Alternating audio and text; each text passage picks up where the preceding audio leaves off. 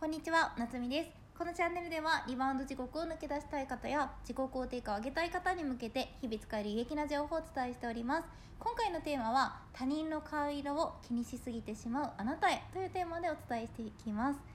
過去の私はみんなに好かれたいとか嫌われたくないとかそんな思いが強すぎて気づけば辛いとかしんどいとか負の感情を感じることが苦手になって自分の本当の感情が分からなくなっていた時がありました。自分が何をすることが好きなのか楽しいのかも分からなくて何を選べば嫌われないかなとか何を選べば無難かなとか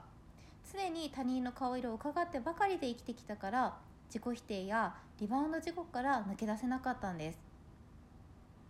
そんな時262の法則を知って本当に心が軽くなりました。この262の法則なんですけれども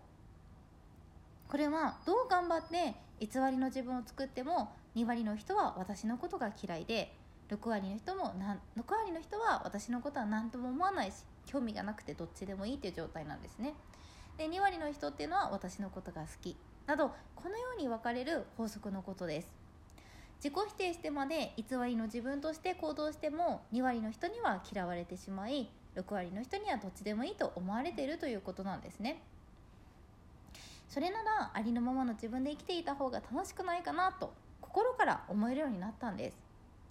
全員に好かれる必要はないですしありのままのあなたを好きな人は必ずいます。